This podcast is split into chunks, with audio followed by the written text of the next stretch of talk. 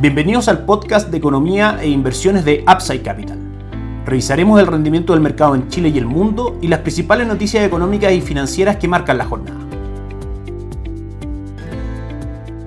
Muy buenos días, ¿cómo están ustedes? Lunes 29 de enero de 2024, soy Ramiro Galeano, fundador de Upside Capital. Les doy la bienvenida a otra edición más de mercados en Upside Capital. Comienza una semana muy relevante para el mercado local. En primer lugar, el día martes y miércoles de esta semana se llevará a cabo la reunión de política monetaria del Banco Central, cuyo comunicado se hará conocer el miércoles 31 de enero a las 18 horas, como es acostumbrado al mercado. Son varios factores a los que hay que poner atención respecto a la reunión de política monetaria. En primer lugar, por supuesto, la decisión en sí misma de la tasa de política monetaria que se encuentra actualmente en el 8.25%. Las últimas expectativas de mercado, por ejemplo, mostradas a través de la encuesta de operadores financieros, están en que el Banco Central debería rebajar la tasa de política monetaria en 100 puntos base, ubicándola en el 7.25%. El principal factor a favor de rebaja de tasas de gran magnitud, como la que muestra, como decíamos, la encuesta de operadores financieros, se centra principalmente en la inflación y las expectativas de inflación que básicamente se encuentran totalmente ancladas a la meta del Banco Central, que es un rango entre el 2 y el 4%, con una meta específica en el 3%. Las proyecciones de inflación, como decíamos, en distintos plazos de aquí hacia adelante están absolutamente ancladas a ese rango. Ayuda también claramente lo que fue la inflación del mes de diciembre, menos 0.5%, con una contracción mucho más fuerte de la esperada por el mercado, que estaba situada en el 0.1%, y la inflación también del año 2023, que marcó un 3.9% por debajo de las expectativas del mercado. Por otro lado, hay factores que podrían hacer que la magnitud de caída de la tasa política monetaria no fuese tan fuerte. El más importante desde nuestro punto de vista es el precio del dólar, que saltó 15 pesos cerrando en 925 prácticamente el día viernes, puesto que caídas en la tasa de política monetaria asociada al peso chileno hacen que el atractivo de la moneda en sí mismo tienda a caer frente al dólar, que mantiene su tasa de política monetaria estable por el momento, por ende el valor del dólar tiende a subir en Chile. ¿Cuál es el problema? Es que finalmente el precio del dólar alto es un factor inflacionario para nuestra economía, dado que encarece el precio de las importaciones en general. Por último, por supuesto, tendremos que estar muy atentos al efecto en la renta fija local. El ciclo de rebaja de tasa de política monetaria es la base de nuestra estrategia de inversión en fondos mutuos locales de renta fija, básicamente porque caídas en la tasa de política monetaria generan caídas también en las tasas de descuento del valor de los bonos que componen los fondos mutuos de renta fija, haciendo subir el valor de mercado de estos bonos, es decir, generando ganancias de capital para quienes invierten en este tipo tipo de instrumento. Por supuesto también veremos el impacto de la decisión de tasa de política monetaria en el valor del dólar. El día jueves también será un día relevante para el mercado local. El 1 de febrero se publicará el IMASEC correspondiente al mes de diciembre de 2023, que eventualmente también podría tener un impacto importante en el mercado local a través de la importancia de la actividad económica como factor para el Banco Central al momento de decidir el futuro de la tasa de política monetaria. Decíamos que el dólar el día viernes tuvo una jornada muy alcista, 15 pesos subió durante el día, cerrando como decíamos cerca de 925. Hoy comienza la semana subiendo levemente 2 pesos más, cotiza hasta ahora en 927. Por la parte superior, los próximos niveles que el dólar podría alcanzar si se mantiene la fuerza compradora que ha marcado el dólar en Chile desde la última semana del año 2023. Están ubicados en 931 y 934 por la parte alta. Correcciones bajistas darían como objetivo al dólar en primera instancia 921 y luego la ruptura de 920 que nos llevaría a niveles inferiores. Sabemos que en el corto plazo el dólar tiene fundamentos alcistas, como decíamos, por el ciclo de rebaja de tasa de política monetaria. Sin embargo, en el mediano y largo plazo, el dólar cuenta con fundamentos bajistas desde nuestro punto de vista, principalmente por el esperado comienzo del ciclo de rebaja de tasa de política monetaria por parte de la Fed, que debilitará al dólar en el mundo y, por supuesto, acontecerá lo mismo frente a las cotizaciones contra el peso chileno. El cobre sube hoy un 0.23%, cotiza en 3 dólares con 86 centavos, luego que el viernes marcara una caída del 0.37%, cerrando la semana en 3 dólares con 85 centavos. Mantiene fuerza compradora durante los últimos 10 días con objetivos en 3 dólares con 88 centavos y luego en 3 dólares con 92 centavos y se mantiene por supuesto la fuerza actual compradora en sus cotizaciones. El IPSA el viernes tuvo una muy buena jornada, cerró en 6.058 puntos subiendo un 1.19%. Comienza la semana también con un alza del 0.32% cotizando 6.077 puntos. Las acciones más transadas son Sogmich P que cae un 1.73% en el AM que sube un 0.10 10 y la TAM que sube un 1.83%. El índice mantiene una caída durante el año 2024 del 2.25%, luego un gran 2023 rentando por sobre el 17%. Dos fondos son los recomendados por Upside Capital para acceder a bolsa local, instrumentos a través de los cuales los inversionistas obtienen un manejo adecuado de la cartera de acciones y por supuesto una diversificación que disminuye el riesgo de la inversión en sí mismo. Toesca Chile Equities por parte de Itaú Toesca Chile Equities, fondo con un excelente track record histórico frente al índice y por parte Principal AGF, el fondo capitales acciones chilenas son algunas de las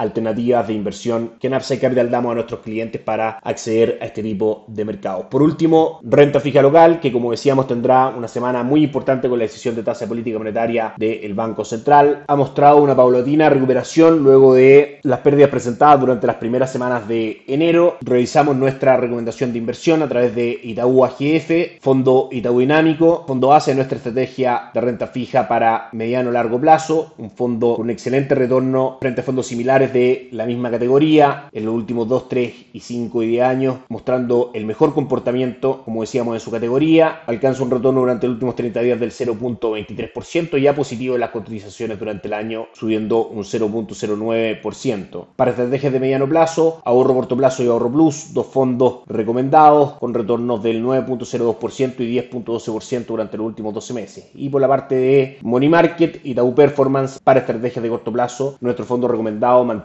un retorno del 0.6% durante los últimos 30 días. Wall Street el día viernes tuvo una jornada mixta luego de conocer la caída mostrada en la medición de el índice PCE, precio de gasto en consumo personal, el indicador favorito de la Reserva Federal para medir el comportamiento de los precios en Estados Unidos, por debajo de lo esperado, pero por otro lado ver un aumento de las mediciones de gasto en consumo personal de esa economía. Dow Jones cerró con una alza del 0.16%, S&P 500 con una caída del 0.07% y Nasdaq con una caída del 0.36%. Esta también será una semana muy relevante para el mercado norteamericano en cuanto a calendario noticias. Mañana martes desde Estados Unidos conoceremos la confianza del consumidor de The Conference Board y la encuesta de ofertas de empleo. Desde Europa el PIB de Alemania y desde China el PMI del sector manufacturero, el índice de gerentes de compra del sector manufacturero, claramente el sector más importante de esa economía. El día miércoles conoceremos desde Estados Unidos el cambio de empleo no agrícola privado, ADP, reunión de la Reserva Federal donde se decidirá la tasa de política monetaria que se espera se mantenga con un alto grado de probabilidades, cerca del 97% de probabilidades en el rango actual entre el 5.5 y el 5.25%, donde sin lugar a duda lo más esperado será la rueda de prensa del presidente de la Reserva Federal, Jerome Powell, donde el mercado buscará algunas pistas respecto a la dirección que seguirá en el corto y mediano plazo la tasa de política monetaria en Estados Unidos. Recordemos que la Fed anunció rebaja de tasas durante el año 2024 y el mercado claramente está buscando establecer finalmente cuál será el punto de comienzo y la velocidad con que las tasas caerán en Estados Unidos. El día jueves, como siempre, peticiones semanales por subsidio de desempleo en Estados Unidos y también índice de gerentes de compra del sector manufacturero y desde Europa IPC de la zona euro y comparecencia de Cristian Lagarde, la presidenta del Banco Central frente al mercado. Y por último, el día viernes, lo que será probablemente la noticia más relevante en cuanto a cifras de la semana, datos laborales, específicamente creación de empleo no agrícola, ingresos medios por hora y tasa de desempleo en un contexto donde el mercado sigue esperando un enfriamiento de la economía norteamericana para que el escenario económico sea proclive a rebajas de tasas por parte de la Reserva Federal. Por último, la semana comienza con el bono del Tesoro a 10 años de Estados Unidos cotizando con una tasa del 4.11%. El índice de dólar sube fuerte hoy día un 0.38%, cotizando en 103,56,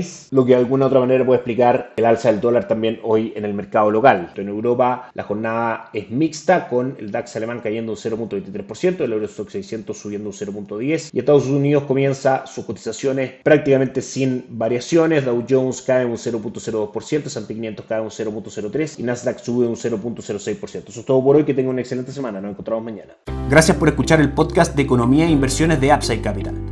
Te invitamos a visitar nuestro sitio web www.upsidecap.cl y contactarnos para brindarte una asesoría objetiva, sin sesgo y con una mirada global para tus inversiones.